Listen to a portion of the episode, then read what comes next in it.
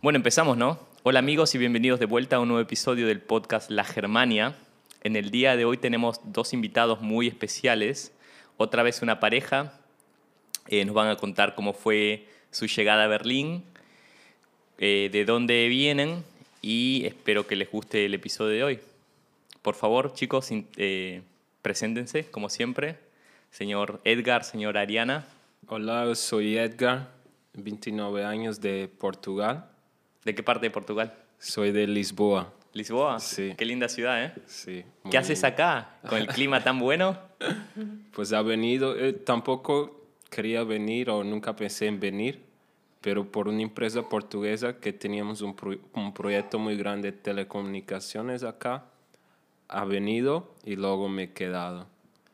Pero claro, siempre está en Portugal, pero estamos solo a tres horas. Estás a tres, Entonces, estás, estás muy cerca, ¿no? Sí, muy claro. bien. Siempre puedo ir de vacaciones y luego volver. Un fin de semana largo, cuando extrañas Sí. a la familia o lo que sea. Claro. Muy bien. Claro. Y, y también tenemos la- a la señora Ariana. Hola, buenos días. Mi nombre es Ariana, soy de Trujillo, Perú, pero me crié en Castellón de la Plana, España. ¿Dónde queda exactamente? Eh, es una pequeña ciudad, eh, está a una hora, 50 minutos en auto de Valencia. ok. Eh, y hace ocho años que vivo aquí en Berlín. Eh, me gusta Berlín, pero claro, la calidad de vida en España es diferente, ¿no? Eh, Empecemos para definir, por ejemplo, qué es para vos la calidad de vida. la calidad Porque de vida... sí. concuerdo totalmente con vos, Sí. ¿eh? O sea, Italia, España, Portugal tienen una calidad de vida muy buena, muy alta, superior, digamos, a Alemania. Mm. Pero definamos qué es la calidad de vida. Bueno, para mí la calidad de vida es estar en familia, el clima y, y la buena comida. La ¿no? buena comida, ¿no? Pero primero la familia. Eh, yo me crié en España y la mayoría de mi familia está en España y somos una familia muy unida, entonces eso es lo que extraño los domingos, los sábados en Berlín con mi familia. Toda tu familia sigue Sí, en, en España. Sí, en familia. Entonces, eh, y el tiempo. Bueno, Berlín es, es bonito, es muy multicultural, pero el tiempo es, es un factor que, que cuesta a muchos latinos o a muchos extranjeros acostumbrarse, ¿no? Es- es Ah, mucha lluvia, muy A nublado lluvia, siempre. nublados, Frío. frío. A ver, los, es normal los días grises, pues obvio que uno quiere estar solo en la cama. Los meses grises que Y, tenemos. sí, no y no solo cambio el días. sol eh, alegra, ¿no? Los días y es una de las cosas que, que extraño mucho de, de, de Castellón, ¿no?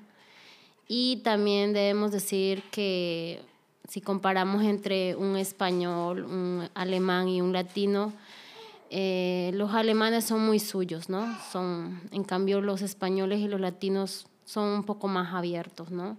Vos decís suyos Eh, como más cerrados. Más cerrados, sí. em, no son tan confiados como nosotros los latinos, ¿no? Debo, debo asegurar también que los españoles han aprendido mucho eh, de nosotros los latinos a raíz de que hay mucho latino hoy en día en España, ¿no? Claro, especialmente en, en Madrid y en Barcelona, si vas, es como es una com- Sí, es, como un prácticamente pequeño, un pequeño- una pequeña parte de Latinoamérica, ¿no? Entonces, ya culturalmente es, es- es- hay mucha diferencia, hay mucha diferencia, ¿no? Entonces, y entonces, ¿cómo- ¿cuántos años, para empezar, no cronológicamente, cuántos años tenías cuando te mudaste, cuando tu Sí, familia mira. fue desde, es- desde Perú, desde Mm, Trujillo a España? Yo llegué a los 11 años y medio a España, a Castellón de la Plana, y de ahí me crié ahí, estudié ahí, hasta hace 8 años que vivo aquí en, en Berlín. ¿Cómo fue adaptarte Eh, al principio en España? Al principio yo lloraba. Yo ¿Llorabas? lloraba y lloraba y le decía, mamá, yo me quiero regresar a Perú, a mí no me gusta aquí, yo no tengo mis amigos. En, en ese tiempo, en el 2004, que yo llegué a, a Castellón, llovía mucho y yo a veces me asustaba porque en Trujillo eh, llueve, pero no tanto como torrencialmente, ¿sabes? Creo que le dicen la ciudad de la eterna Eh, primavera, ¿no? sí. Hay varias ciudades de la eterna primavera en Sí. realidad en esa zona, pero bueno. Sí, eh, una de las ciudades. Entonces yo me asustaba y decía, no, mamá, yo me quiero ir. Eh, debo reconocer que yo sí viví discriminación en el instituto ¿Sí? en España. En ese tiempo, en 2004, sí había gente racista. Bueno, recién estaban Sí. viniendo la ola de La ola, inmigración ¿no? de. Latinoamérica a España. Entonces, eh, no solamente yo, sino muchos otros latinos. Por ejemplo, en España, en la zona donde yo me crié, hay mucho ecuatoriano o mucho eh, marroquí. Ujú. Entonces, cuando yo empecé la, el- la primera de secundaria, que es la primera de, de- de la ESO, se dice en España, eh, yo veía que los niños eran muy duros ¿Sí? eran, eh, eran, eh, eran muy suyos y, y te, solamente por el color de piel te, te discriminaban. ¿Vale? Eh, mi color no es ni blanco ni, ni, ni ne- mi, mi color es moreno o, o trigueño, como le decimos nosotros en Trujillo. Y sí que noté, noté un cambio radical ¿no? a, a- a la comparación de nuestros países, que, que la gente es más, más eh, cariñosa, más... Debo decir que también depende de la educación, ¿no? Si tú comparas la educación de Latinoamérica con la educación de España, lastimosamente aquí en Europa lo mal- los malcrían a los niños. ¿Por qué? Porque les dan de todo. Y ellos dicen, pues me porto bien o me porto mal, igual mi- mis padres me lo van a dar. No, no es como allá en Latinoamérica que nosotros nos tenemos que ganar las cosas, ¿no? Eh, es como que valoramos más las cosas, el esfuerzo de nuestros padres, el día a día. Eh, los niños de aquí tienen otra forma de ver la vida al- a, a comparación de nosotros, ¿no? ¿Hablas por, no solamente por España, también por, Sí, por po- Alemania también? eh, sí, ¿Pensás que lo también? ¿no? Si comparo, eh, pues porque me he criado prácticamente, estoy en estos tres países, sí. Sí, Wow. sí. Eh, si debo de comprar un alemán, un español y un latino, Y un portugués. y que, sí. Eh, mira, el alemán y latino.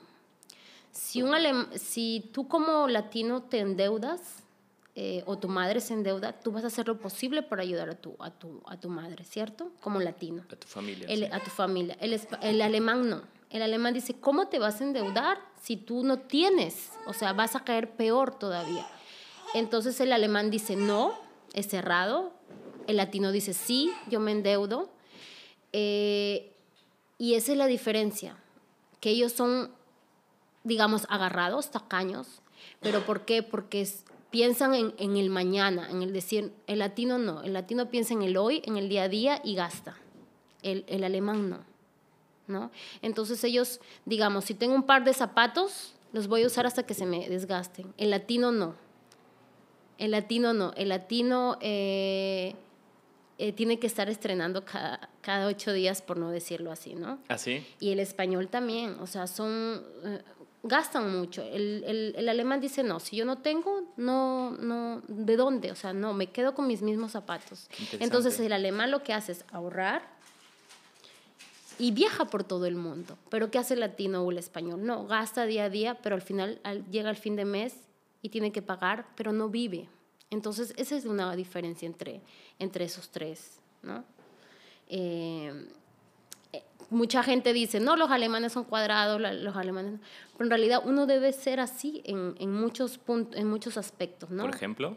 ahorrar para poder viajar en vez de... La, tú no te vas a llevar la comida, no te vas a llevar la ropa, te vas a llevar los recuerdos, las vivencias. Entonces los alemanes en ese punto pienso que hacen bien, porque ahorran y viajan por el mundo. No están comprándose todos los días ropa o, o gastándose en cosas que, que en realidad no valen la pena, ¿no?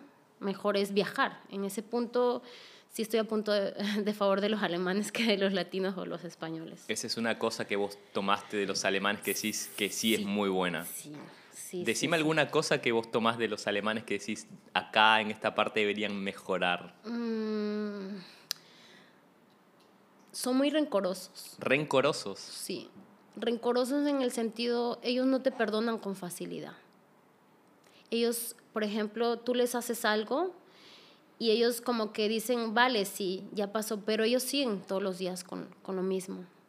Como que no te han perdonado. O sea, te miran y dicen, bueno, eh, eh, pasan los días y para ti ya te perdonó como latino, pero los alemanes siguen con esa cosa, como diciendo, eh, tengo que tener cuidado con esa persona porque no puedo confiar 100% porque ya me ha fallado una vez. Son así, eh, no olvidan fácilmente las cosas. Che, y contame cómo fue venir a, a, Berlín? ¿Cómo fue la decisión? ¿Por qué viniste? Bueno, la verdad... Un cambio bastante grande, ¿no? O sea, primero el cambio de ir de Trujillo a España, después el cambio de decir, bueno, España, me voy a un país totalmente opuesto, que es Alemania, y a una ciudad totalmente desconocida, ¿no? Berlín. Sí, la verdad, eh, nunca pensé venir a Alemania, pero fue así como la amiga de mi madre, que es promoción de Perú, vive muchos años aquí, más de 25 años en Berlín. Y siempre iba a pasar a... Saludos a la amiga de la madre. eh, saludos, Maribel. vive más de 25 años aquí y siempre iba a pasar, casi siempre iba a pasar vacaciones a Castellón, a mi casa, ¿no? La casa que teníamos. Entonces siempre me decía, oh, eh, Berlín es hermoso, ven a visitarnos cuando quieras, hay chicos muy guapos, me decía, y anímate a venir. Eh, justamente estaba yo trabajando, en, creo que fue en el 2012 que me animó, me dijo, yo te pago el pasaje, ven, conoce. Eh, no pude porque yo trabajaba en ese tiempo y no viajé al siguiente año o al próximo, creo que fue el 2013, me volví a animar. Y yo dije, va, me voy a conocer. Eh, ya había crisis en España en ese tiempo, porque comenzó como en el 2011 la crisis. Y dije, va, me aventuro. Pues no tenía hijos, estaba soltera y, y me vine. A lo desconocido. A lo desconocido, sí. Eh, recuerdo que, llegué, ¿eh? que llegué a Schomefeld y claro, yo veía como todo oscuro, era, eh, era verano y yo decía, wow, bueno, será la hora que estaba así como emocionada, ¿no? De otro país, otro diferente. recuerdo que ella vivía en Prenzlauer Berg ¿Cuál fue la primera sensación que, que tuviste al, al pisar, al salir del avión, no? Me sentí un poco extraña, eh, no sé por qué, me sentí extraña. Llegué al barrio de Prenzlauer y, y claro, ella vivía en, una casa, yo en un departamento en, en, en Castellón. Y este, recuerdo ya que tenía que trabajar, entonces yo me quedé sola y nada, fueron pasando los días. A la semana eh, por medio de ella, de amigas, encontré trabajo de Baby City, porque a mí me encantan los niños, estudié para eso. Entonces, eh, ya me gustó porque estaba siempre o en comidas familiares o con niños. Entonces, era como estar en, Castellón, ¿no? Entonces, después me salió trabajo de au pair eh, con, una, con una chica peruana. Siempre en Berlín. Siempre en Berlín. Y así pues como per tú sales solo los fines de semana, ¿no? Y así en esos fines de semana conocí al padre de mi hijo, a mi expareja. ¿De qué nacionalidad? Ecuatoriana. Ecuatoriano. Ajá, eh, él es de Guayaquil. Eh, y me enamoré.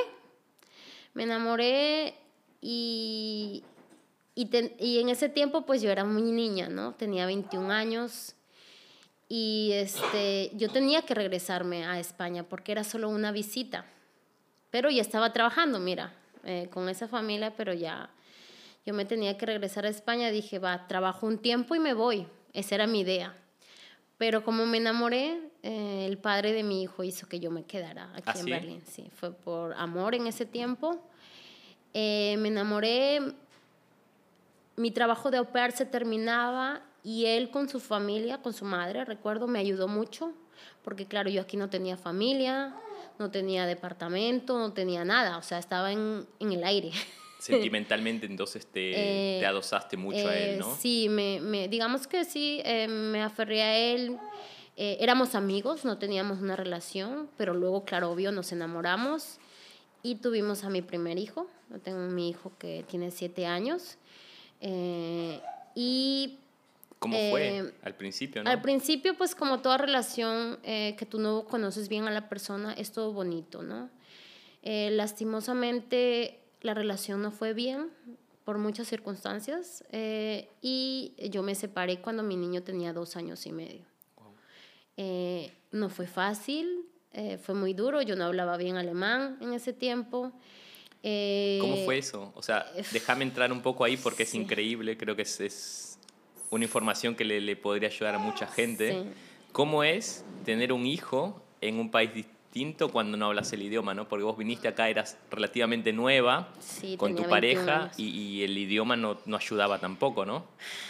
¿Cómo Mira, es ir, a, ir a eh, los, al médico? ¿Cómo entendés lo que el médico te dice en alemán? Yo, yo debo agradecer a la familia del padre de mi hijo porque eh, nadie es perfecto y en las buenas y en las malas eh, siempre me decían, Ariana, eh, eh, me decían, eh, es un, como chistoso para mí hoy en día, como él no es para ti, mejor sigue tu camino, pero yo me aferré a él, ¿no? La familia de tu, De, de mi de expareja. tu expareja te decía que él no era para que vos. él no era para mí, que yo siguiera eh, mi camino, pero cuando uno está enamorada, pues uno no, no entiende de palabras y uno no hace caso, simplemente va como en línea recta, ¿no? Qué locura que la familia te diga que no. Eh, sí, en ese tiempo, pues yo no lo entendía, hoy en día lo entiendo, ¿vale? Por muchas circunstancias que han pasado.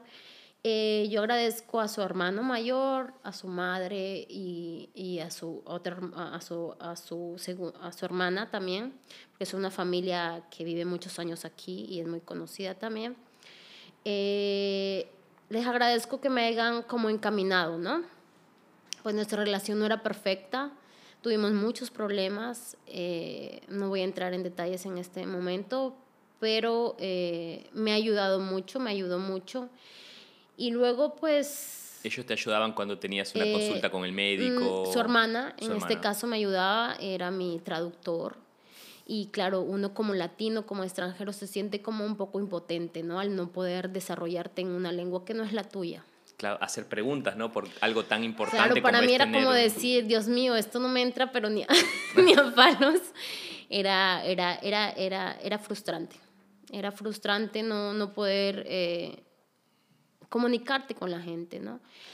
Pero eh, debo agradecer a Dios que puso personas en mi camino, como es mi jefa, eh, por medio de, de, de una amiga que conocí en el Jungenam, porque yo necesitaba apoyo eh, para con mi hijo y conocí a una buena amiga que, que trabaja en, en, en el Jungenam. Ella me dijo, Ariana, no te preocupes, todo va a pasar y, y, y tú vas a estar bien. No hay. Ella, ella me ayudó mucho en ese momento y, y me dijo, Ariana, eh, tú ya tienes trabajo. Eh, me dijo, yo, mi mejor amiga es dueña de una farmacia y, y tú tienes trabajo ahí. Eh, comencé ahí eh, en, el, en el 2000, 2015, puede ser, no, 2000, 2016, 2016. Eh, y, y nada, yo trabajé muchos años ahí con ella, una persona muy amable, muy respetuosa, muy cariñosa, muy educada. Aprendí ahí mucho de, de ellos, más que todo a, a abrir mi oído hacia el alemán, ¿no? Porque para entender este idioma cuesta, ¿no? ¿No habías hecho un, i- un Eh, curso de idioma antes? Yo había hecho un curso, pero como al año de, de, de haber conocido a- anteriormente a mi pareja, em, yo media clase me pasaba vomitando porque estaba embarazada. Ah, wow. ¿no? Antes de conseguir ese trabajo. Disculpa, se me fue ese punto. Eh, entonces, eh, en medio de, de que ya había nacido y estaba pequeño, esa señora me ayudó y me dijo, mira, tienes el trabajo. Eh, era muy complicada mi relación con, con el padre de mi hijo. ¿Por qué? Porque yo recibí muchas mentiras de él. Entonces no era la persona que yo pensaba que era. Entonces, después de eso, de saber esas mentiras, imagínate, joven, sin familia, eh, no es que yo me quiera hacer la víctima, pero es como pasaron las cosas, yo necesitaba ayuda. Entonces, eh, en el Jungenan había una persona que me ayudaba, conocí a esta persona y ella me dijo, Ariana, tú tienes trabajo en una farmacia. El padre de mi hijo viajó a su, se fue cuando mi hijo tenía dos años y medio y yo me quedé en ese trabajo. me quedé en ese trabajo y, y he trabajado ahí durante cuatro años y medio. Por la pandemia lo tuve que dejar. Pero sí fue, fue bastante duro eh, estar sola con tu hijo prácticamente. Sí, la familia de su padre me ayudaba, pero tú prácticamente, o sea, yo estaba sola. Eh, ¿De dónde sacabas esa energía? O sea, ¿cuál era tu, tu motor que te llevaba a levantarte todos los días, no? Porque cada uno, o sea, yo creo que tengo una vida súper tranquila y a veces me cuesta como levantar y decir, ah, tengo que levantarme a trabajar, pero en tu caso era como... Era una responsabilidad una muy grande. responsabilidad muy grande. ¿Qué era lo que te llevaba todos los días a levantarte y, y, y seguir? El brillo de los ojos de mi hijo. La sonrisa de mi hijo todos los días. Disculpa. Eh, que, que con su carita todos los días iluminaba todos mis días por más grises que fueran. Él, él siempre fue un niño muy bueno, eh, eso de que no tienes tiempo, de que, de que te levantabas. No, el amor a tu hijo lo hace todo. El amor lo puede todo. Y, y, y, y hoy en día sí, sí, no sé cómo lo hice, pero sé que, que la, la luz de mis ojos fue mi hijo el motor para seguir adelante fue mi hijo. Hoy en día no sé cómo, cómo pude sacar tanta fuerza y tanto coraje, pero yo podía tener un día, un día cansado, un día de decir tengo hambre, no he comido porque ya ha llegado la tarde, pero ver a mi hijo era como, como, como te llenara de todo, de todo, de todo. No importa si no habías comido, no importa eh, si no habías dormido bien, no importaba. ¿Qué le dirías a, como consejo, como palabras a alguien que está atravesando la misma situación? ¿no? Porque es, difícil, o sea, Alemania no es un país fácil, el idioma no es un, un idioma bastante fácil de aprender como el inglés. Imagínate que viene una, una chica también de 20, 21 años que está atravesando la misma situación que vos. ¿Qué le dirías a esa, a esa, a esa chica? Que le diría que sí se puede, que tiene una gran motivación por la que seguir que su hijo y que no es fácil, nada es fácil y nada y todo cuesta en esta vida, pero tenemos la suerte de vivir en un país muy desarrollado como es Alemania, con muchas ayudas, con mucha gente que, te guía eh, para seguir adelante la cual no tenemos lastimosamente en nuestros países de origen, y, y que aprendiera primeramente el idioma. El idioma. El idioma, para, para poder seguir adelante, el idioma es muy importante que aprenda, que no se quede atrás. ¿Por qué? ¿Por qué? Porque es feo depender de alguien en el sentido del idioma. Es feo no poder expresarte eh, y a veces da rabia eh, cuando tú no sabes qué están diciendo de ti. ¿no? Entonces, lo primero que le diría es que se ponga las pilas en el idioma, que no se quede atrás. Y después aquí eh, Alemania tiene muchas ayudas, mucha gente que te guía y trabajo hay bastante. Sí. Sí, o sea, depende en qué categoría sí, pero nada es fácil, todo cuesta y tú no vas a pretender en un país eh, que tú no sabes el idioma encontrar un trabajo de oficina, por ejemplo, ¿no? Tienes que comenzar desde abajo como todo mundo, comenzar desde, desde cero. Entonces aquí hay mucho trabajo en restaurantes, eh, en, en limpieza, por ejemplo, y yo pienso que todo trabajo es, es honrado, ¿no? Mientras que no hagas, que no robes, por decir, eh, no importa, no importa con tal de que, de que tú puedas eh, ayudarte a ti mismo, a los tuyos o a tu familia en el futuro, ¿no? Y, y ya, eso le diría a esa persona. Che, y en, esos momentos duros que tuviste, ¿nunca se te ocurrió o se te pasó por la mente decir, bueno, me vuelvo a, España, dejo este país que me está haciendo complicado todo Mm. Porque en España es más, más cómodo todo, ¿no? Estamos en nuestro idioma, nuestra, entre comillas, cultura, y es más fácil. Sí, eh, siempre pensé, pero eh, yo lo que hacía en ese tiempo era siempre en verano o en diciembre viajar a España con mi familia. Entonces viajar a España para mí era súper lindo porque yo recargaba energías. Me iba un mes en verano o tal vez las vacaciones de diciembre eh, y yo me sentía tan bien allá que recargaba energía. Me llenaba y volvía. Eso es lo que hacía yo. Me llenaba de los míos, del amor, del cariño, de, de todo y volvía.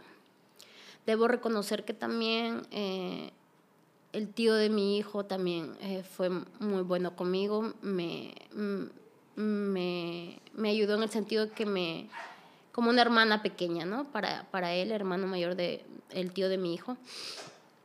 Y pues eh, no todo ha sido malo, ¿no? Eh, como te dije anteriormente, me ha ayudado mucho también el tener esa, ese poquito de familiaridad con ellos. lastimosamente nada es perfecto y pues uno como la cuñada no es lo mismo como que su hermano, ¿no? Siempre uno va a tirar para la familia que para una persona que es tercero, ¿no? Entonces, em, ya eh, tengo que agradecer por parte de ellos porque me cogieron como, como una hija, pero eh, hasta, hasta, hasta un punto, ¿no? Eh, ellos no son mi familia, las, las quiero y las aprecio como si lo fueran, pero hay que ser realista, no lo es mi familia, ¿no? Mi familia está en España. Claro.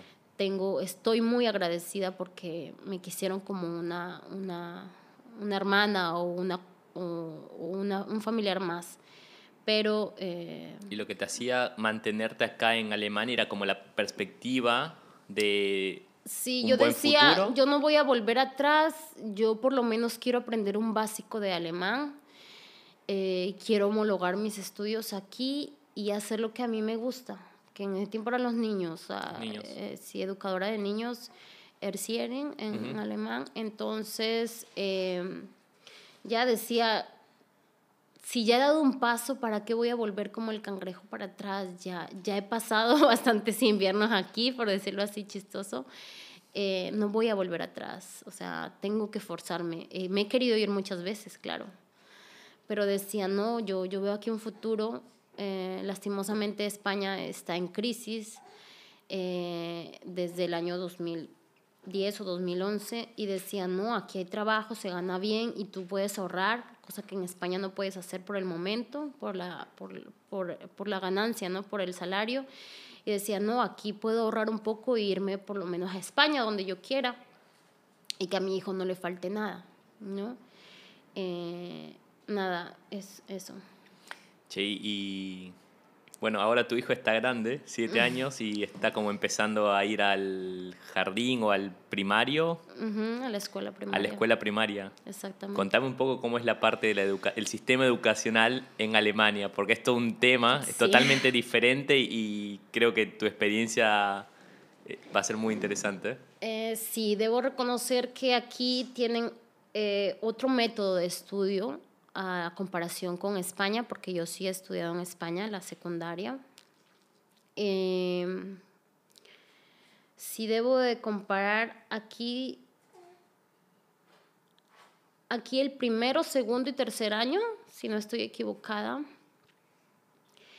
no es como en España que desde el, desde el, primer, desde el primero de primaria hacen que los niños aprendan desde ya. No, aquí los alemanes dejan como que, que ellos jueguen, se diviertan, eh, más que, que, o que se sepan eh, amarrar los zapatos, por decirlo así, a que les metan materia desde el inicio.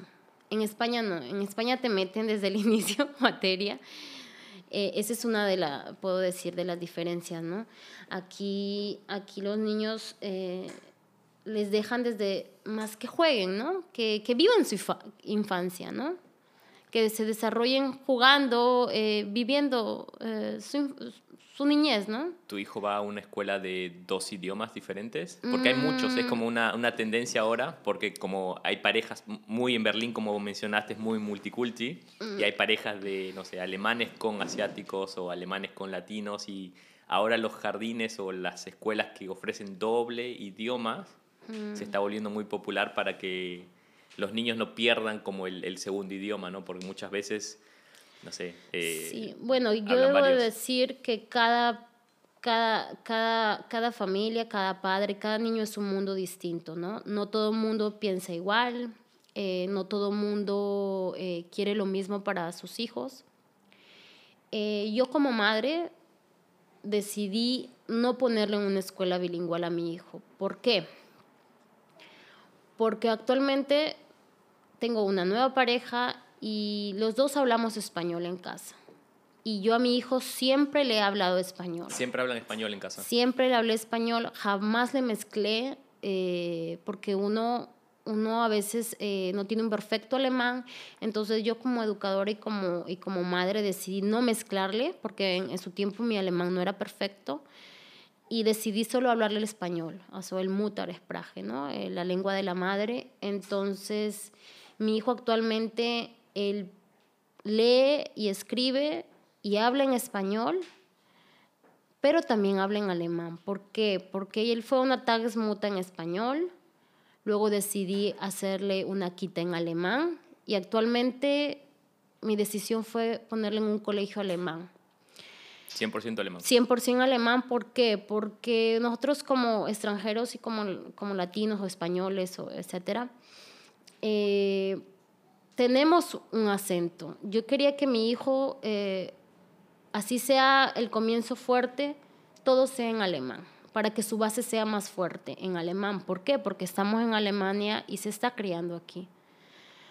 No pensé ponerlo en español, ¿por qué? Porque yo le hablo español, claro que no lo voy a gramatizar, pero en el futuro él puede elegir. Actualmente él nació aquí, le gusta eh, su país y se está criando aquí, ¿no? Entonces decidí, otros padres no, otros dicen, no, es que mi hijo va a perder la lengua española. Pero yo pienso, si una familia tiene a uno de los dos miembros alemán en, en, su, en su casa, sí, ok, ponle un bilingüal, porque a lo mejor se va a hablar más alemán que español. Pero si no hay una base en casa de, de, de alemán, tiene que ser la escuela, si no, ¿dónde? Claro. ¿No? Entonces mi hijo habla español en casa todo el tiempo, pero en la escuela alemán, pero solo es alemán. Entonces él habla dos idiomas ahora. Otros padres no lo hacen así. Otros padres le ponen en la bilingüal eh, alemán, español y al final le terminan hablando siempre español y, no alemán. Entonces es difícil, ¿no? Eh, a lo mejor los niños no, eh, no, no capten bien el, el español o se queden más con el alemán. No sé, cada padre es distinto, cada padre cría y puede decir lo que sea mejor para su hijo, pero yo como madre decidí no ponerle una escuela bilingüe.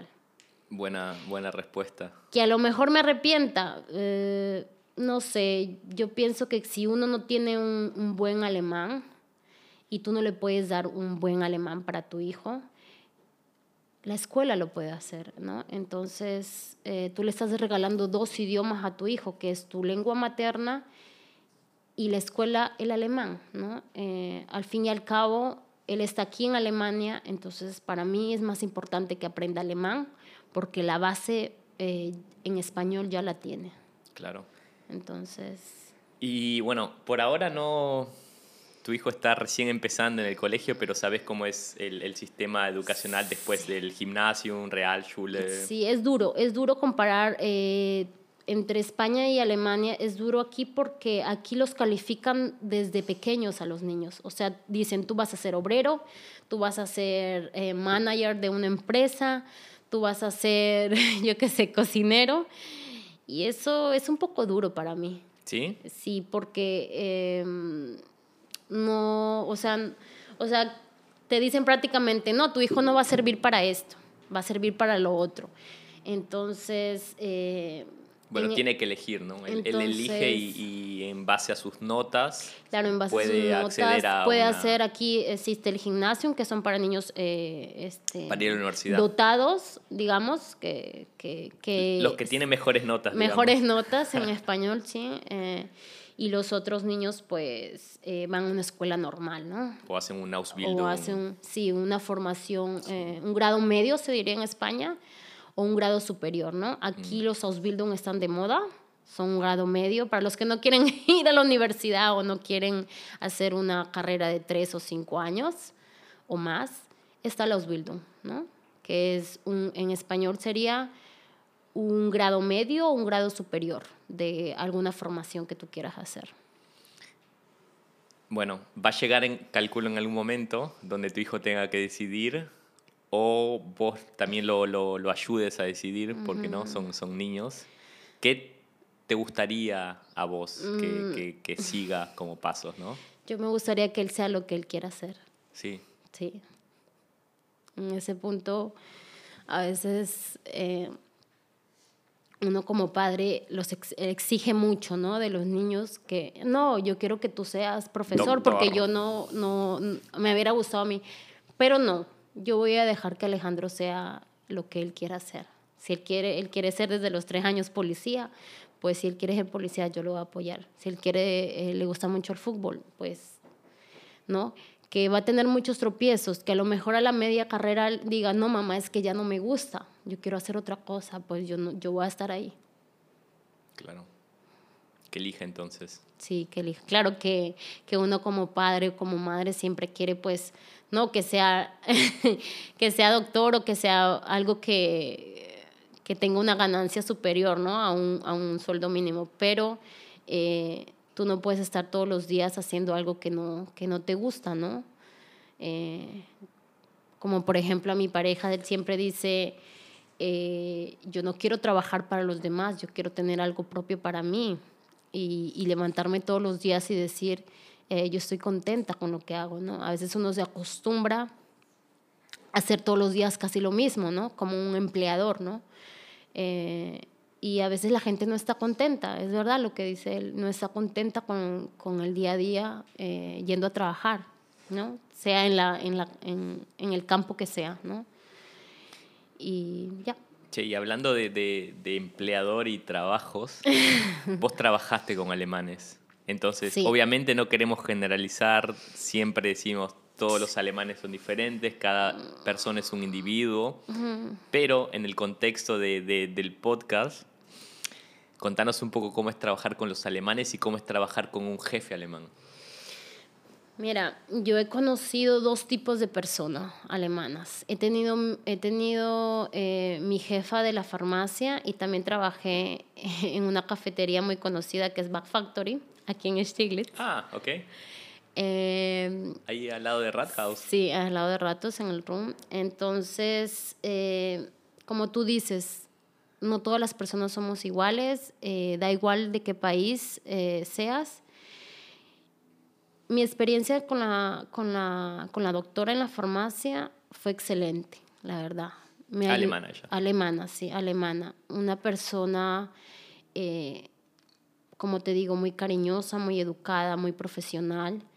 Eh, gracias a ella, yo no, yo no, yo no, no por un alemán, eh, todos son iguales para mí. Siempre a mí me dicen, ay, no es que los alemanes son así. Le digo, no, es que tú no los conoces. Si tú no puedes, si tú no conoces a la persona, ¿por qué las vas a juzgar? Que, que yo también me incluyo en, es- en, ese, en ese respeto. Todos juzgamos alguna vez en nuestra vida. Todos, todos. Todos decimos, ay, no, mira, hacemos, ¿no? ese, todos, hasta me incluyo, juzgamos a las personas, pero no nos ponemos en, en- en la posición de, de- de esa persona. Entonces me decían, ay, no, los alemanes dicen, eh, eh, para, ¿lo conoces? Me dice, no, entonces no hables, no hables si tú no conoces. Lo haces así activamente cuando alguien te empieza a hablar de Eh, sí, sí, sí. Me dice, ay, no es que tú ya eres alemana. No es que yo sea alemana, pero yo aprendí eh, que uno no hay que ju- juzgar a las personas sin conocerlas. Que yo también lo hago, lo hago. eh, y, y mi pareja a veces se ríe y me dice, ay, Ariana, pero tú estás eh, dando el, el consejo, pero no aplicas. Entonces decimos, claro, y yo me río y digo, pues sí, tienes razón. O sea, si te pones a pensar, todos juzgamos.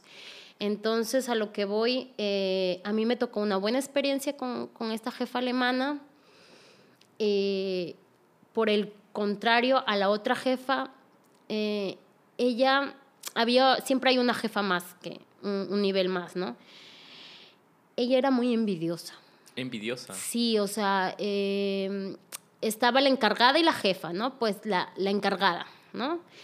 Eh, la encargada, ella era como, la jefa era buena contigo, pero ella no era buena contigo, pero cuando estaba delante la jefa, sí te hacía como en España decían la pelota, te hacía en español, no me acuerdo cómo se dice, eh, te trataba bien, digamos. trata, Me trataba bien, pero cuando, cuando, estaba la jefa. Pero cuando no estaba la jefa, eh, ella seguía siendo déspota, porque para mí la palabra es déspota. Déspota. Déspota en español quiere decir una persona que te trata eh, mal, ¿no? Que es que se cree super, que sí, que se cree superior a ti, ¿no? Que es como ya, como que tú eres, yo soy más que tú y, y como que te trata como si fueras insignificante, ¿no? no me gustó eso de ella, pero yo decía, ah, me, me, no, no, no, me voy a poner a, a, a su nivel, eh, paso de ella. Paso de ella y, y ya, pasé con, e, de ella. Y luego también reconocer que en la farmacia eh, mi jefe era muy, muy linda, pero también veía que algunas alemanas, no, como te digo, no pongo a todos, son envidiosas, como quieren ser siempre más que tú. ¿Así? ¿Ah, son competitivas. Competitivo es la palabra. Esa palabra es competitivas, o sea, no puede haber alguien mejor que tú. O sea, eh, yo en ese aspecto sí me quedé sorprendida en, eh, para con las alemanas. O sea, en cambio los alemanes no son así, son como, ya, ese es un punto que yo dije, competitivas e envidiosas. Sí. Y...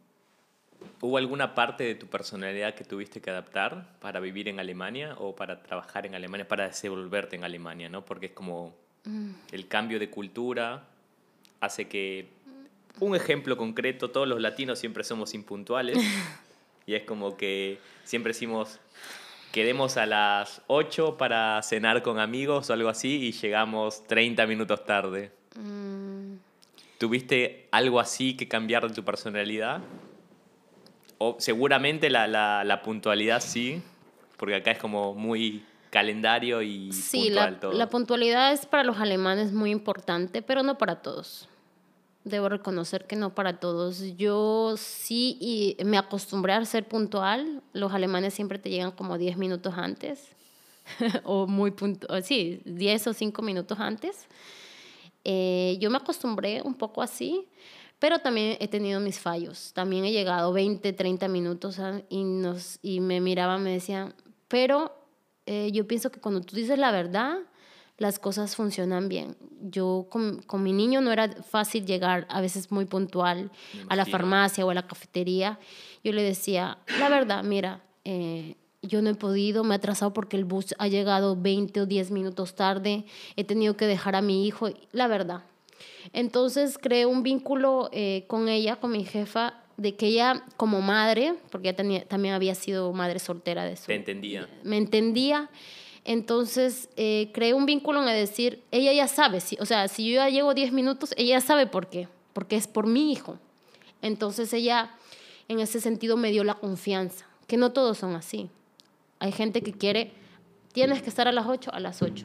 Entonces no son todos. Hoy en día creo que todos, por más que queramos llegar temprano, siempre pasa algo.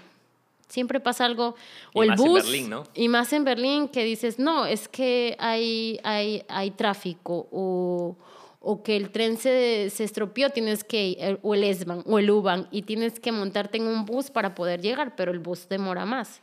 Entonces, eh, ya, eh, pienso que no todos. Normalmente la gran mayoría, si pongo un 60%, eh, son puntuales, pero esos otros 40 es impuntual. Hay que ser, hay que ser sinceros y hay que, ser realistas. ¿no? Es un mito que los alemanes siempre, son siempre Pienso que hoy en día sí es un mito. Sí puede ser un mito. ¿Por qué? Porque normalmente, como te digo, son así, pero hay gente que también llega tarde. tres minutos, dos minutos o cinco minutos. Yo aprendí que ya cinco minutos es perdonable hoy en día. Pero ya.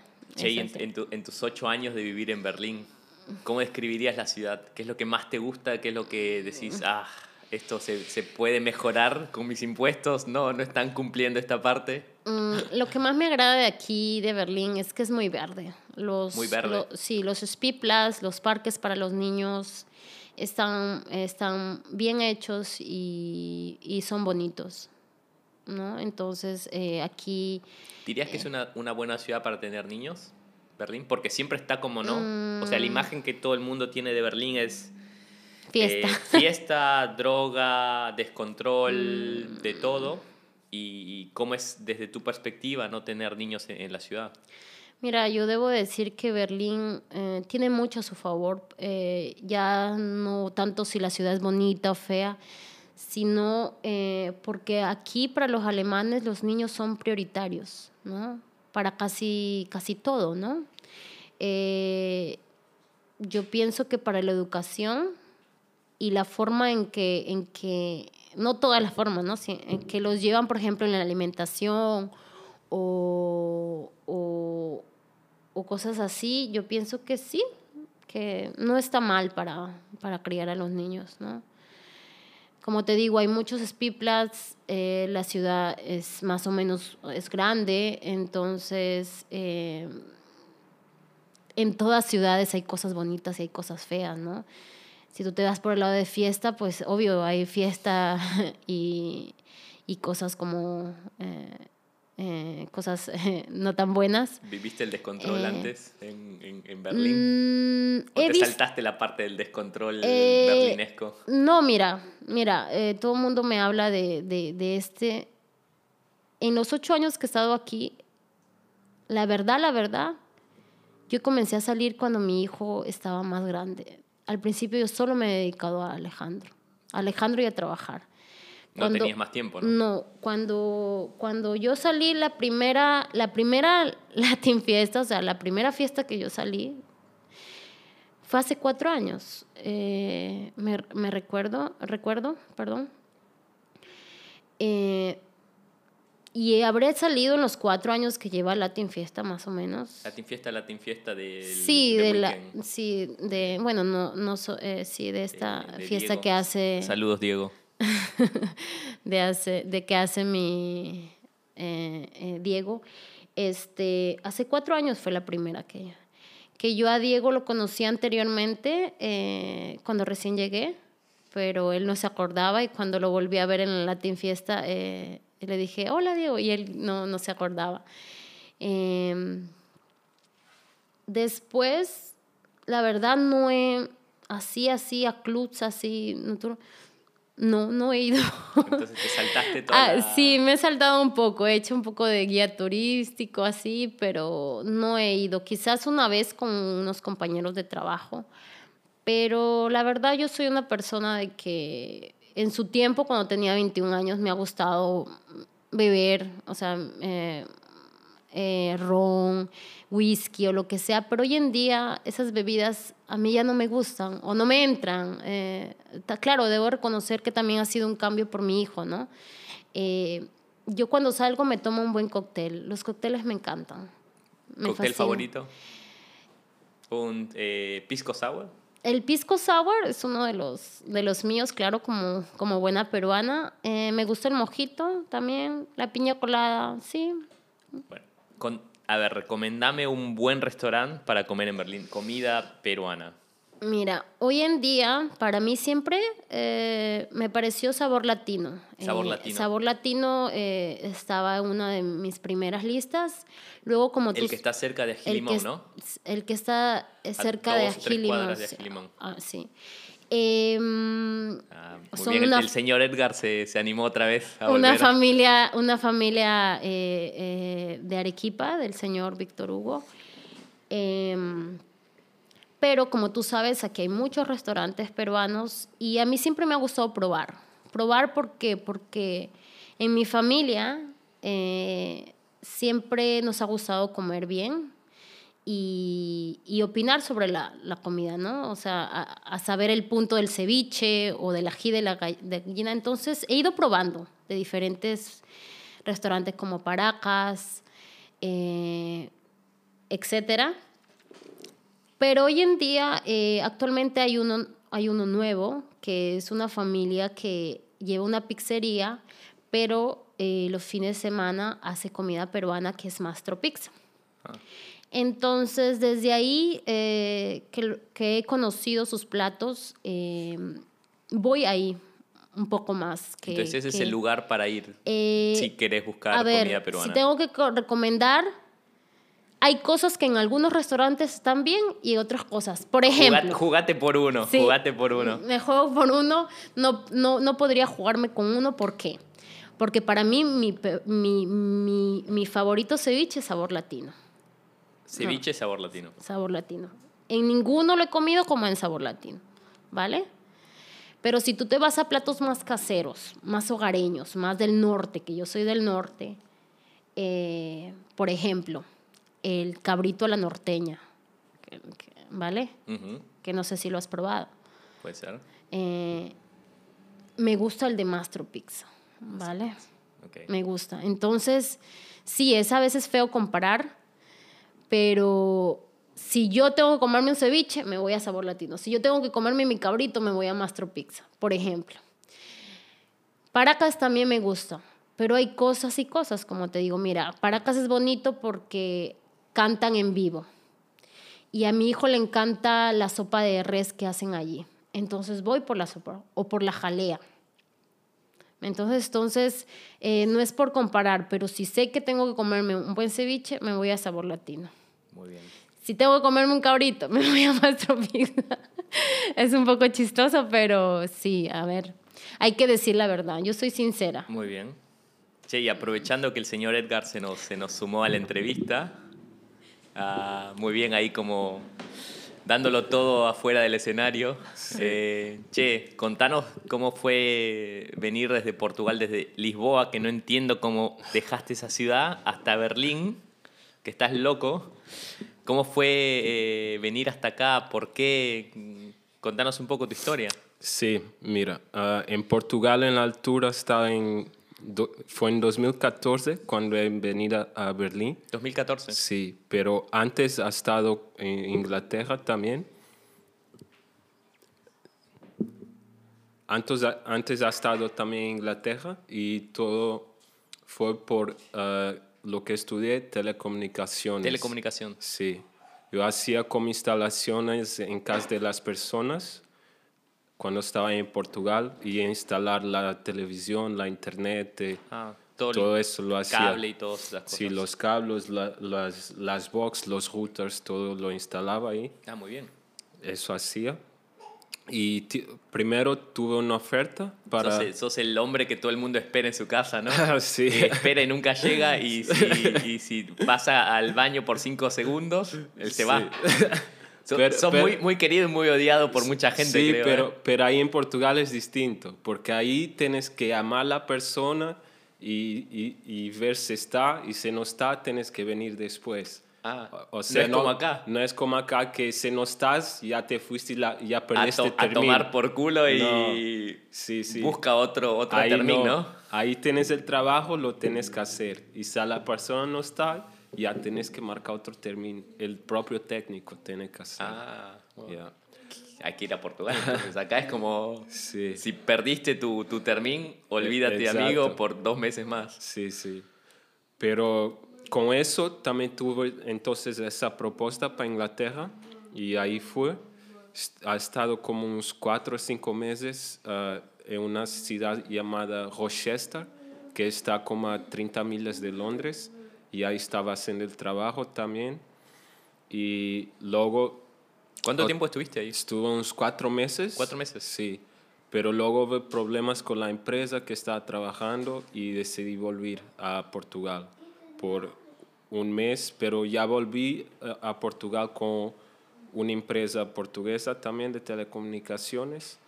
Y un mes pasado trabajando ahí con esa empresa que se llama Visabeira, que es un- una empresa muy grande en Portugal de Saludos a la empresa si quieren sponsorear el podcast. Estamos abiertos a negociaciones.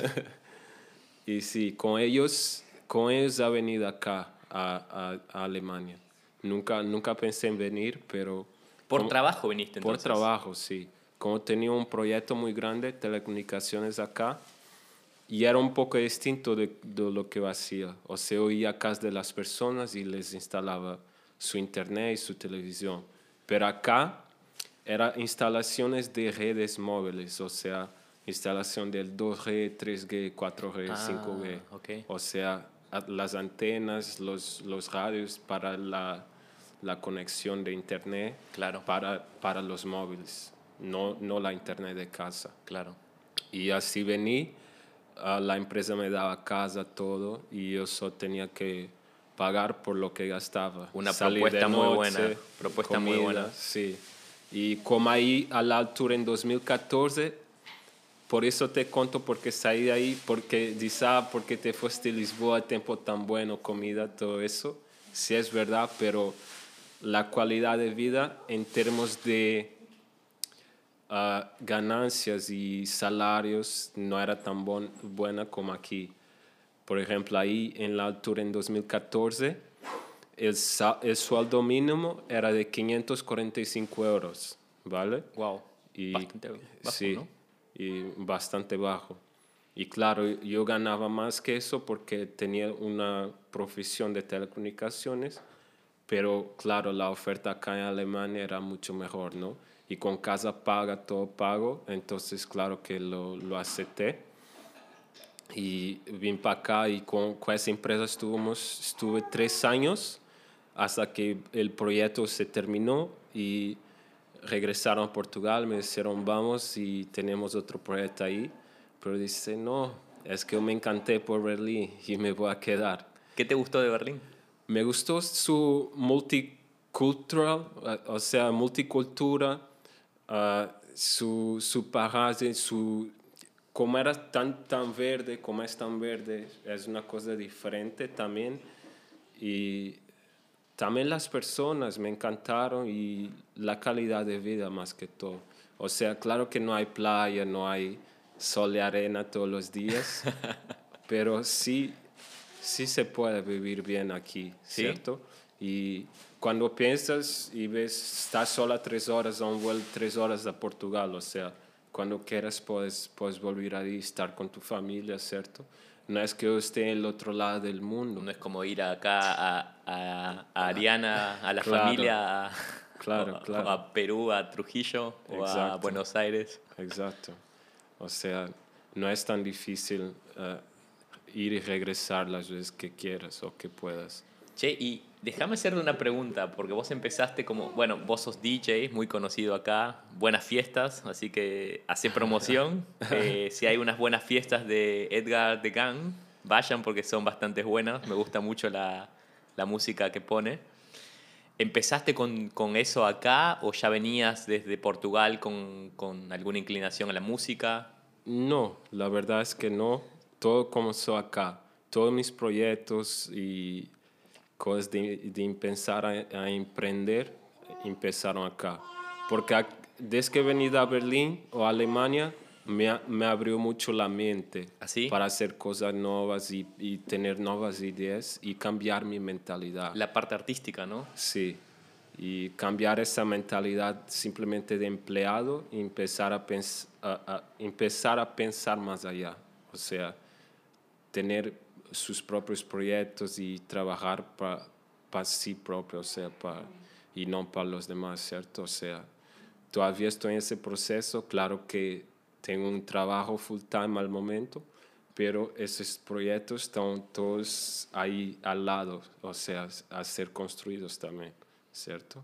Hasta que un día puedan sustituir o cambiar mi trabajo full time para que solo me dedique a lo que me gusta de verdad y que me hace seguir adelante. ¿Cómo empezaste con, con la parte de DJ, eventos? Cierto, la parte de eventos fue en 2020 que quisimos hacer el, el proyecto con Ariana, con mi pareja, Y empezamos porque simplemente queríamos dar algo distinto al público, o sea, no solo fiesta, pero también como ah, otro concepto con comida peruana, comida portuguesa y hacer todo junto, clases de baile, música al vivo.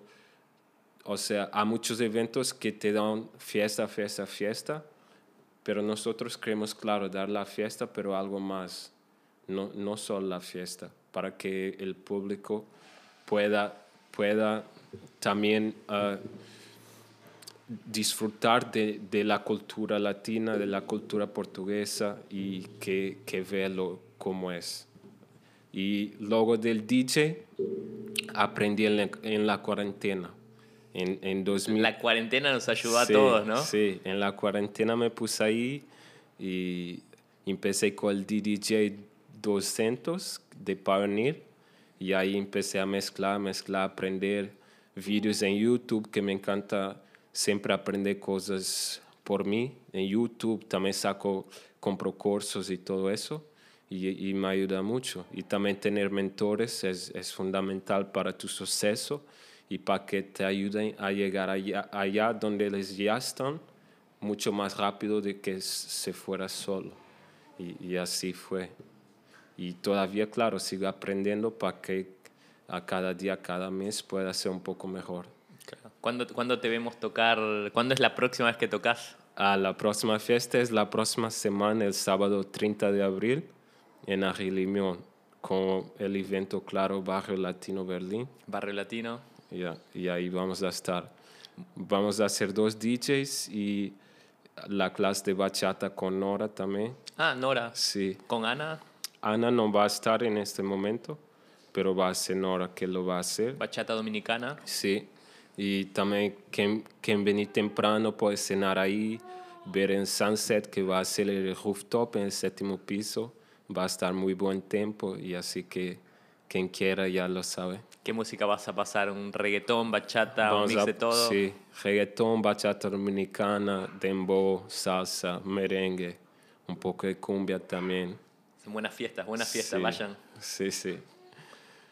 entonces viniste a Berlín, eh, empezaste nuevos, nuevos proyectos, te abrió la mente. Describime cómo es Berlín para vos, en un par de palabras. ¿Qué es Berlín? ¿Qué significa Berlín para vos? Berlín Berlín es un espacio multicultural donde lo puedes sacar mucho en la verdad, porque conoces personas de muchos países, de que ellos mismos te, te pueden abrir la mente a hacer nuevas cosas, a aprender nuevas cosas, y luego solo depende de ti si tú quieres seguir ese camino de abrir tu mente y empezar a a crear cosas nuevas para ti, porque tampoco es para todos que se pueden poner o se quieren poner a, estos caminos de emprender o de tener sus proyectos de al lado. Hay muchas personas que simplemente quieren su trabajo y, y, ya está, y, y, su saldo a fin de mes y simplemente están contentos así. Y eso también es muy válido, ¿cierto? Claro. Y, pero Berlín es para mí muy multicultural y me abrió mucho la mente. Y claro que tiene sus cosas, ¿no? Como, como todas las ciudades. Pero yo, yo diría que Berlín no es Alemania. No es Alemania. No, Berlín es, es algo, es, es como si fuera un país distinto. Un país dentro de un país, ¿no? Exacto. Porque aquí, por ejemplo, hablo por mí, yo, yo no necesito mucho el alemán porque soy, soy fluente en inglés y, por ejemplo, la startup donde trabajo ahora, la lengua oficial es el inglés, porque los empleados son de tantas culturas, de tantos países que nuestra lengua oficial es inglés. O sea, yo hablo más inglés que alemán, de facto. Es verdad. Sí, sí. Eso, bueno, esa es la dirección donde van todas las empresas ahora en Berlín, ¿no? Que todo el mundo está diciendo al inglés, inglés, inglés, porque ahora están trayendo mucha gente, muchos, más que nada si trabajas en startups o cosas así, vienen de diferentes países limítrofes, todo el mundo habla inglés. Claro, claro. Tienes la equipa de, de desenvolvimiento que puede estar hasta en Berlín o puede estar en otra ciudad o otro país, ¿cierto? Y claro, la lengua oficial tiene que ser inglés para que todos se comuniquen de una forma fluida. Fluida, claro. Y se entiendan todos. Exacto. Che, y bueno, estás de pareja con una chica de Latinoamérica, peruana, española. ¿Notas alguna diferencia? Porque es como son, bueno, quizá desde la cultura son parecidos, pero siempre tenés ¿no? las, las pequeñas diferencias de salir con, con, alguien de tu mismo país o tu misma cultura, con otro. Sí, claro, no. Uh, sí que hay diferencias. De... Los latinos somos, son, son más calientes. Más, bueno, vos también sos latino, ¿no? Todavía más calientes que los portugueses, ¿no? Más calientes que un portugués. Sí. Wow. Pero yo, yo tengo orígenes también de África. Mis padres son de África. Ok. O sea, ahí también hay, somos muy calientes y muy, muy apegados también como, como familia. Y, y por eso sé que me, que me encanta tener mi pareja latina y, y, y su cultura me encanta aprender de su cultura y, me encanta enseñar mi cultura, la cultura de Portugal, de África. Intercambian las culturas. Intercambio, sí. Y siempre estamos, o vamos a comer en restaurantes latinos, o, o vamos a Portugal, o vamos a España, siempre estamos intercambiando la cultura, digamos así. Muy bien. Che, eh, bueno, vos ya hace, mucho, ¿hace cuántos años que estás más o menos desde acá? Desde el 2014, ¿no? Me contaste. 2014, ocho años. Ocho años también. Describime, sin hacer algún cliché otra vez, cómo es trabajar con alemanes, cómo es desde tu perspectiva los alemanes. Bien, uh, ¿cómo te Acá cuento? Se, pone, se pone seria la cosa, ¿eh? como te cuento, cuando, cuando cambié de la empresa portuguesa acá, me cambié a una empresa alemana. Y ahí sí que se notó la diferencia. ¿Notaste la diferencia? Noté la diferencia. Cosas buenas, cosas no tan buenas, pero sí, una de las cosas, por ejemplo, cuando trabajaba en la empresa portuguesa, yo tenía que ser multitasking, o sea, uh, tenía que saber de electricidad, tenía que saber de instalación, tenía que saber de software para hacer la instalación del programa y todo eso. Cuando me cambié a la empresa alemana, ahí cada uno tiene su, su tarea. O sea, hay el electricista, hay la persona que hace la instalación del software. Todo se dedica a solo una cosa uh, dentro de una gran equipa para que el proyecto se desarrolle de manera más fluida posible. Eso para mí eso fue un gran cambio, pero un, un, un cambio muy bueno. Sí. Porque tú ya no tienes que hacer saber todo o hacer un poco de todo, pero tienes tú, te enfocas en la tarea que realmente es bueno y luego está la otra persona que hace lo, lo, la otra tarea. O sea, cada uno tiene su tarea para hacer. Otra cosa es la, el tiempo, por ejemplo.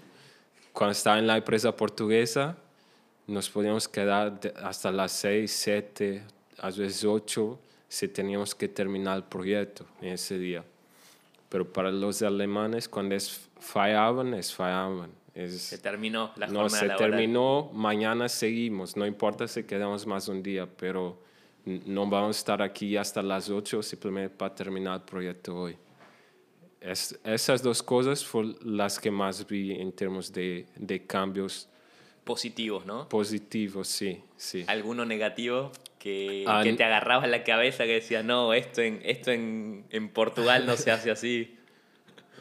Lo único negativo fue tal vez ver que, por menos al inicio, no, no te ayudan tanto en términos de integración. O sea, tú tienes que mostrar que realmente estás ahí, que es bueno y que y que pase un tiempo y lo vean que sí trabajas y ahí ya te empiezan a, a integrar, a ya te empiezo a, a- a hablar como si fueras parte de la equipa, pero eso es lo que diría en términos no tan buenos, la integración.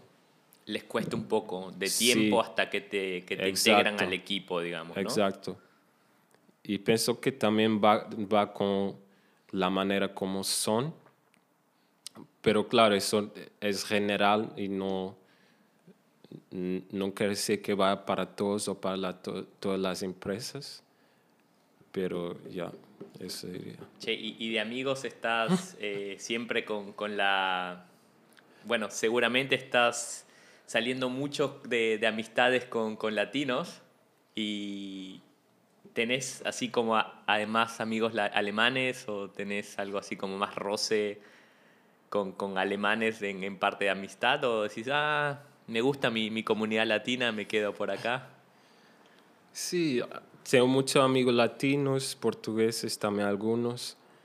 Eh, alemanes, tengo como unos dos o tres, pero no, no son muchos, en la verdad. Es muy complicada la dinámica, ¿no? De, de Sí. amistad con un alemán es diferente a la amistad con un latino. Sí, sí, muy diferente, muy diferente. Hay que organizar un poco más, hay que agendar un poco más Sí, eh, y- anti- yo en no- anticipación. Yo no soy muy buen con tiempo, con llegada a tiempo. Así que, Los latinos somos más de espontáneos que estás haciendo hoy. Eh, exactamente, sí, sí. nos juntamos a tomar una cerveza, lo hacemos así en alemán, es como tenés que, que buscar un, un termín en la agenda de dos, tres semanas, ¿no? Sí, sí, eso es verdad. Che, y para estar terminando la, la entrevista, siempre, siempre en el podcast tenemos como las últimas tres, cuatro preguntas que son parecidas a, a todos los invitados. Y acaba la primera pregunta. Entonces creo que hacemos, como somos dos, bueno, son dos invitados esta vez, hacemos las primeras cuatro preguntas con Edgar y después pasamos el bebé a Edgar y el micrófono a, a Ariana. Ok. Eh, la primera pregunta sería, ¿qué le recomendarías a algún portugués que está pensando en venir a Alemania en, en este momento? ¿Qué, ¿Qué consejo le darías? ¿Qué palabras le darías? Ah, en este momento le diría que venga con ya con, con algún estudio de, de, de la ciudad, por ejemplo, en términos de encontrar algo para vivir, una casa, no está nada fácil. Está difícil en Berlín Está muy encontrar, ¿no? difícil. Departamento. O sea, ya no, ya no es que se puede venir simplemente así y ya, ya va a lograr ah, una casa como antes era más fácil, ¿no? O sea, sí que hay que venir preparado, eso le diría. Y, pero si quiere venir por trabajo eso, o hasta estudiar, hay muchas ayudas aquí para estudiar y trabajo hay mucho, así que simplemente hay que venir preparado, pero si quiere venir, le diría que, que es una buena opción y una buena ciudad para vivir. ¿Le dirías algo del idioma? ¿Conviene venir con, con un idioma inglés, alemán? O... El idioma, por menos, tiene que venir con, con inglés medio, medio fluido, para que si todavía no, domina, no va a dominar el alemán, por menos que sepa el inglés y que se sepa comunicar. Y luego buscar una escuela, pues, y, y estar alemán también le ayuda con los cursos de alemán. ¿Qué le dirías a, a un colega portugués que te dice, no, con, solo con portugués me manejo y me voy, me animo a ir a Alemania, a Berlín, solo con portugués? estará muy enganado y, y luego se va a dar cuenta. Y, y le, le va a tocar fuerte y ya mejor se va a devolver a Portugal porque solo con portugués aquí no, no, le, va, no le va a ir bien. Olvídalo, ¿no? Olvídalo, seguramente. Siguiente pregunta. ¿Volverías a emigrar a Alemania si alguien te... No, o sea, imagínate que estás... eh, Tenemos la máquina del tiempo, Ajá. volvés atrás y alguien te, te da la posibilidad de volver a elegir entre emigrar a Alemania o quedarte. Mira, si yo no ha vivido, si no hubiera vivido todo lo que he vivido y no, saber, no supera lo que sé hoy, y, y tú simplemente, yo estaba en Portugal viviendo mi vida y tú me decías, ¿quieres ir a, Aleman Alemania? Yo diría, no, nunca pensé ir porque... Pero ahora que, que viví todo esto, le diría que sí, que, que volvería a ser exactamente lo mismo, porque me abrió los ojos, me abrió la mente, uh, conocí mi pareja aquí, mi hijo, eh, mi, crié mi familia acá, o sea, volvería a ser exactamente igual. Siempre la misma elección. sí. ¿Pensás quedarte toda tu vida en Alemania? No. Quiero hacer un, una vida aquí, estar bien, y, pero luego uh, quiero volver a, o sea, Portugal o a España.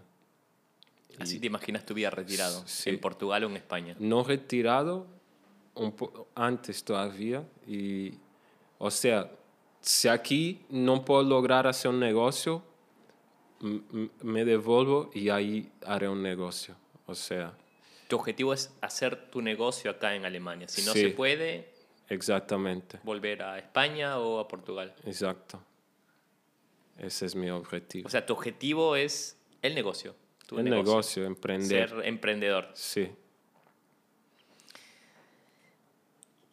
Penúltima pregunta. Imagínate que tenés la chance de tomarte un café o tener una cena con el Edgar de 8 años. Entonces, tenés dos horas, tres horas, una cena. Sí. Está el Edgar de ahora y enfrente el Edgar de 8 años. ¿Qué le dirías a ese Edgar?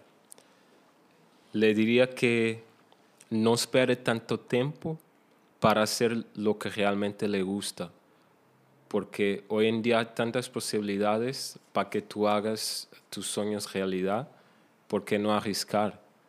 Porque un día más tarde, si tú no arriscas, tú vas a volver a pensar lo que hiciste atrás y te vas a arrepentir. Pero si tú lo haces ahora, tú no te vas a arrepentir, simplemente vas a ganar experiencia y aún puedes fallar. Eso es todo lo que puedes aprender y seguir adelante y hacerlo otra vez. ¿Vale? Entonces eso le diría, que no espere para cumplir sus metas, porque el tiempo se pasa volando.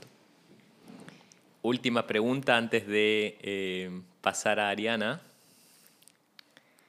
Si tuvieras la oportunidad de tener una, una cena otra vez, o una noche, una velada, con cualquier persona del mundo, ya estén, eh, estén vivos o hayan fallecido con cualquier persona. Puedes elegir cualquiera. ¿Con quién te gustaría tener una cena? Tomarte unos tragos, preguntarle cosas. Una cena. Cualquier persona. Puede ser de tu familia, puede ser, no sé, algún DJ conocido que te guste. Lo haría con mi padre. ¿Con tu padre? Sí porque uh, pienso que no, no habíamos tenido tanto tiempo juntos como me gustaría a mí. Y por las circunstancias yo emigré y luego emigró él también a Inglaterra y ahora no nos vemos tanto como yo quería. Y, y por eso tendría esa cena para conversar, poner todo en día. ¿Qué le dirías? Simplemente que le quiero mucho y, y, y, que siempre voy a estar ahí para él. Lindas palabras. Entonces ahora, ahora pasamos a la, a la señora, a la dama de la, de la, entrevista. Volvamos a hacer las, las últimas cuatro preguntas del podcast. Y ahora la primera sería, ¿qué le recomendarías a una persona que está pensando en venir a Alemania? Ya sea de, Perú o de España, está pensando, bueno, quizá tengo una chance más grande en Berlín o en Alemania, ¿qué le recomendarías a esa persona? Algo, algo que cuando vos estabas en la misma situación te hubiera, te hubiera gustado que alguien te haya dicho. Bueno, como te comenté anteriormente, una buena base de inglés o que ya ve- venga aprendiendo alemán, una base de alemán, porque hoy en día no es fácil y como dijo mi pareja, eh, encontrar casa o, o otras cosas se está poniendo difícil, ¿Sí? sí, aquí en, en Alemania. ¿Vos decís que con, con el idioma también te ayudaría a, buscar, a encontrar como una, una casa o una vivienda? Sí, más que todo, como te comentaba antes, por no depender de otra persona, ¿no? Por hacer tú tus propias cosas y no tener que estar llamando o, o que haya un intermediario, ¿no? Claro. ¿Volverías a emigrar a Alemania? Si, lo mismo, si pudieras volver el tiempo atrás y elegir otra vez, o me quedo en España o decido emigrar otra vez a Alemania o quizá a otro país, ¿no? ¿Quién lo sabe? Con todo lo, lo bueno y malo, m- volvería a, a vivir lo mismo, ¿Sí? sí. Mismo, mismo Eh, bueno, viaje. hubiera, hubiera podido cambiar muchas cosas, eh, muchos aciertos y desaciertos eh, actualmente en mi vida, pero eh, como dijo mi pareja, uno, uno, uno con los golpes, con las caídas, es que uno aprende, ¿no? Aprende a que no te pase lo mismo. ¿Pensás quedarte toda tu vida en Alemania? Mm. Quizá, bueno, ahí le estás dando una sorpresa al señor Edgar que sí, y ahí tiene que buscar otra cosa. Eh, actualmente, por el momento, sí, pero eh, nuestro sueño es vivir frente a la playa en un país como es España o Portugal. por mi parte es España, porque es mi segunda tierra. Eh, como te dije anteriormente, me gusta Berlín, me he acostumbrado, pero mi sueño es vivir frente a la playa en, en el Mediterráneo. Buen sueño. Buen sueño. Me, me estás dando un poco de envidia. Em, ¿Cómo te imaginas tu vida retirada? En la playa, obviamente, como ya nos contaste, ¿no? Sí. Enfrente de- del mar, quizá en, en, en España o en Portugal. primeramente cerca de mi madre. Esa es una de las cosas que, que me encantaría. Y eh, poder, eh, me, la imagino en mi casa o en mi villa, porque me encantan las villas y las casas, y en España son muy bonitas. Eh, mis hijos estarán grandes, quizás tenga nietos o no. Más importante ver crecer a mis hijos en, en una casa con jardín, que, que a todos creo que nos, nos encantaría, pero eh, en un lugar donde cerca al mar, porque me, me encanta el mar. Si tuvieras la oportunidad de tomarte, misma pregunta que el señor Edgar, si tuvieras la oportunidad de tomarte un café o tener una cena con la Ariana, con la niña de 8 años, ¿qué le dirías ahora con tu experiencia, con los golpes que te dio la vida, con los aciertos, con lo fuerte que eres después de, de todo lo que viviste? ¿Qué le dirías a esa niña de 8 años? ¿Qué le diría? Mm. Que no sea tan confiada y tan buena. No sé, a ver, es un poco difícil. Sí, eso, que no fuera, que, que no fuera tan confiada en la vida. ¿Por qué? Porque a veces uno no tiene el corazón eh, o los pensamientos o la forma de ser de otras personas. Entonces le diría que no fuera tan confiada y, y que hubiera estudiado más. Eso le diría, más. estudiado más y haberse formado más. eh, eso le diría. Y ahora última pregunta. O que, o que hubiera podido formarse más, ¿no? Que nunca es tarde, pero sí, eso le diría. ¿En alguna otra carrera o en general Eh, o más idiomas? En general, eh, sí, en general. Eh, a veces, a veces uno, uno no aprovecha bien el tiempo, ¿no? Y los años pasan volando. Hubiera- le hubiera dicho que hubiera podido hacer más cosas Más cosas. de las que ha hecho. Eso. Exactamente eso. Y ahora la última pregunta. imagínate que puedes lo- tener una cena con cualquier persona del mundo, ya sea viva o que haya fallecido. Tenés una cena en el, un restaurante muy lindo, totalmente vacío para ustedes dos solamente. ¿A quién elegirías? ¿Qué le dirías? Elegiría a mi abuela Victoria, que actualmente está en el cielo, que me hubiera gustado volver a Perú y volver a verla con esa sonrisa que la calificaba con ella. ¿Qué le dirías? Le diría que, que gracias por haberme cuidado con esos ricos tés que me preparaba cuando era niña y, y por siempre haber cuidado de mí. Eso. Bueno, chicos, muchas gracias por la entrevista, me encantó. Espero les haya gustado también a la gente que nos escucha. Eh, Ariana, Edgar, muchas gracias. Gracias Muchas a ti Gracias. por la invitación. Ya saben si van a alguna, alguna nueva fiesta el próximo sábado, ¿no? El próximo sábado, el 30 de abril. 30 de abril. Empezamos a las 7. Empiezan a las 7. Mm. Chicos, muchas gracias y eh, gracias a la gente que nos escuchó. Hasta el próximo episodio del podcast La Germania.